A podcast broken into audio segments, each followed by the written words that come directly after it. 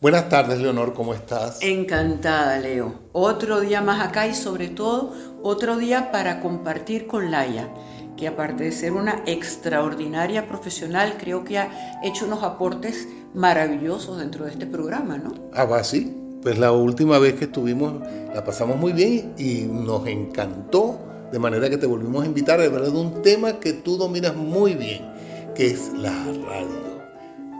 Oye, encantada de que me hayáis invitado otra vez. La verdad es que me encanta hablar, como tú dices, de un tema que nos ocupa especialmente, eh, la radio, la radio hoy y lo que ha sido la radio. Bueno, me encanta y sobre todo yo sí quiero que tú me digas, esto es una pregunta muy concreta sobre la vigencia de la radio hoy en día, porque la verdad es que la radio ha mm, jugado un papel importantísimo en la vida de las casas, de los hogares, de las oficinas, de, de todo. Siempre ha existido una radio alrededor de la cual se reunía la familia, se reunían los amigos, todo el contacto con el mundo exterior era prácticamente en base a la radio. ¿Esa vigencia, esa necesidad de comunicación sigue estando actual? Pues efectivamente, Leonor, como bien apuntas, eh, la radio ha sido, bueno, ha tenido importancia desde en las guerras para transmitir la información, todo lo que estaba sucediendo, era el medio más inmediato con el que se podían informar las tropas sobre zonas ocupadas, sobre zonas libres, es decir, que, que ya en esa época tenía una importancia vital, nunca mejor dicho, hasta luego las funciones de entretenimiento que nos han acompañado. Es cierto que hubo un declive de la radio en los años 80 y 90 con el auge de la televisión, pero las nuevas tecnologías han conseguido que todo el mundo pueda hacer radio. Si os fijáis, puede hacer radio cualquiera desde su casa con un móvil, puede hacer un podcast, puede incluso tener un éxito bárbaro y, que al final acabar en una emisora de radio. Así que ha resurgido, la era digital ha permitido que la radio vuelva con más fuerza y es más, la inmediatez que tiene la radio no la tienen otros medios y como, como, además vosotros bien sabéis, es un, es un medio que no requiere especialmente un esfuerzo. Tú estás escuchando, pero puedes estar escribiendo, puedes estar conduciendo, que es algo que no sucede con, con los demás medios de comunicación. Por eso yo creo que siempre va a estar ahí. Sí, como la canción de Alejandro Sanz, Cuando nadie te ve. pues mira, eh, yo tengo una experiencia relativa con la radio porque nunca he hecho radio, pero sí me han entrevistado mucho. Y, siempre he visto la facilidad que permite la radio de llegar y poder hablar. Cuando he tenido que ir a televisión es mucho más complicado, es mucho más complejo y resulta verdaderamente incómodo cuando vas a una televisión te pones nervioso, tienes que tener un aspecto físico adecuado y la radio es una maravilla porque uno llega hasta en shorts, vestido en verano y nadie te ha visto. Anónimamente. Ah, ah, vestido anónimamente. Está muy bien, Leonor. Está muy bien. Eh, y cuéntame un poco de la historia de la radio. ¿Cuándo comienza eso? Bueno, pues fijaos que hay un poco de controversia con esto, que, que lo estábamos comentando con, con, Leonor, que decía, eh, bueno, que la historia ha tratado muy mal, como decías, a, a Tesla, ¿no? Sí, sí, sí. Porque hay, hay diferentes opiniones sobre quién inventó, inventó la radio. Por un lado está Tesla, que la patentó, pero por otro lado está Marconi, que fue el primero que produjo un aparato receptor. ¿no? Eh, la historia al final le ha dado el mérito a Marconi, italiano. Eh, pero, pero realmente al final con estos, con estos avances pues también tuvo que ver eh, Bell. Eh, es decir, que hay avances que al final llevan a que se pueda inventar la radio ¿no? y, empezar a, y empezar a utilizarla. A, transmitir, claro, es, verdad, no, es verdad. ¿Y cuándo comienzas tú en la radio? ¿Cuándo es tu primera experiencia? ¿Cómo te sentiste y cuándo fue eso? Pues fíjate, normalmente todos los periodistas te dicen que es el medio más auténtico.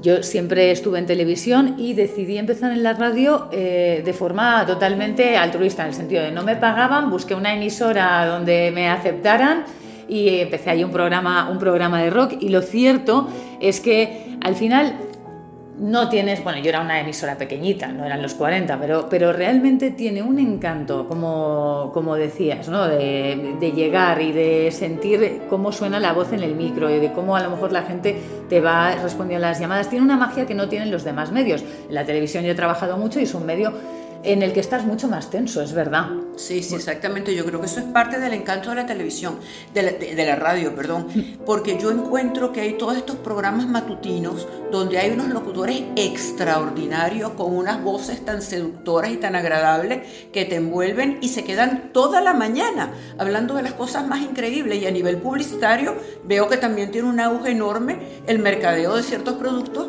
en la radio, ¿no? Es cierto, ciertos productos y además es verdad que los anuncios que ves en televisión son mucho más visuales y en la radio, yo estaba comentando el otro día, había un anuncio que repetía la misma frase durante un minuto, una frase de tres palabras, aquí compramos tu coche, durante un minuto entero y, me fijé en, madre mía, cómo, cómo de distinto es, o sea, el anuncio te ponía los nervios cuando lo oías, pero, pero te quedas con el mensaje. y te quedas con la copla. Y eso, eso me hace pensar un poco en el tema de los mensajes subliminales, ¿no? Yo creo que en la radio se presta mucho más a eso que en la misma televisión, ¿verdad? Sí, de, hecho, de hecho, como decíamos antes, ¿no? En, en, las guerras, cómo utilizaban la radio para mandar mensajes encubiertos, cifrados, ¿no? Todo eso, al final, eh, la radio lo permite si el receptor sabe dónde, dónde buscar. Hay, una, hay una cosa que me, curiosa que me ha parecido que es algo como de moda, ¿no? Que he visto que en la televisión simulan una cabina, de radio y hacen un programa como si estuviera una radio en televisión. Y me pareció muy simpático. Me ha parecido, hay varios locutores famosos de diversas eh, emisoras de radio que también salen ellos mismos con sus cascos y, en su cabina haciendo radio en televisión. ¿Eso lo has hecho tú? No lo he hecho, pero reconozco que, porque cuando he estado en la, en, la radio, como era una emisora pequeñita, no había todos estos medios. Pero sí que es verdad que ahora se está haciendo, incluso, como, pues como decíamos, con un móvil mismo lo puedes hacer, porque aunque estés incluso en una, en una radio importante como pueden ser las que hay, la SER, la COPE, bueno, pues en esas tienen el medio para hacerlo ya in situ. Pero lo puedes hacer tú mismo, podríamos hacerlo nosotros, y lo ha empezado a hacer mucha gente porque también la voz que tú oyes te hace desear saber cómo es esa persona. A mí me pasaba, me pasaba con, con vosotros, ¿no? Al final conoces tanto a esa persona, la voz, que necesitas verles también físicamente para, para seguir entablando, pues no creéis que se establece como una relación de, de, afecto, que no, ¿no? a través de la voz. enganchado. Y además yo siento que la radio tiene una cosa que también es maravillosa, que está 24 horas activa. Ahí no, ahí no hay un descanso, ahí estás todo el tiempo. Y la gente, mientras más escucha todos estos locutores de las madrugadas, oye, son adictos a esos programas de radio, ¿no? Totalmente. Y además, eh, como decíamos antes, la inmediatez o si pasa algo ahora que está lo, de Ucrania o cualquier cosa, ellos pueden interrumpir la programación, que es algo que no sucede fácilmente en, en televisión, ¿no? O sea, no puedes hacerlo porque sí, se hace en condiciones muy excepcionales eh, y ahí en el libro de estilo de la televisión aparece, lo puedes hacer muy pocas veces, solo si pasa algo muy grave. Eh, y en cambio en la radio lo hacen fácilmente porque entre canción y canción te pueden... Eh, no, y luego te das cuenta que tiene que tener realmente algo muy fuerte, ya que casi todos los locutores de radio no quieren pasar a televisión. Se quedan en la radio por años realmente es algo, se sienten tan cómodos, tan a gusto, que tú te das cuenta, bueno, esto es la casa de, esto, de esta persona, yo creo que vivieran allí. Sí, sí. y sucede así en todos los países. ¿eh? no solamente en, España. ¿Verdad? Sucede en todos los países. Yo tengo grandes amigos locutores de radio que nunca han pisado una televisión, sino por, para ser invitados por algún programa, pero no para, para que ellos dirijan o, estén trabajando en algún programa de televisión. Bueno, dicen que es el medio más auténtico, que de hecho en él estamos, y fijaos, es un poco como lo sucede a los actores, que dicen que las tablas del teatro no se pueden comparar ni con cine, ni con series, que es el Esa comparación es bastante parecida, yo creo que por ahí va más o menos la pero de verdad, yo creo que además es conveniente felicitar a todos los locutores y a todos los que hacen radio, porque de verdad... Oye, ¿qué horarios tienen? Claro, y cómo alegran la vida de todos. ¿ah? Y cuando estás viajando de noche por una carretera, lo único que te queda es el radio. Claro, Exactamente. es que no te sientes solo, es que, es que te acompaña. Es la permanente compañía. Totalmente. Totalmente. Y además hablábamos de que ahora puedes llevar la televisión, sí, encima, pero hace falta una buena conexión. Para la radio no. Para la radio no hace falta ni siquiera muy buena señal, o sea, te llega. No, además yo siento siempre que con la televisión está la presión del tiempo. No sé por qué, es una sensación que me da.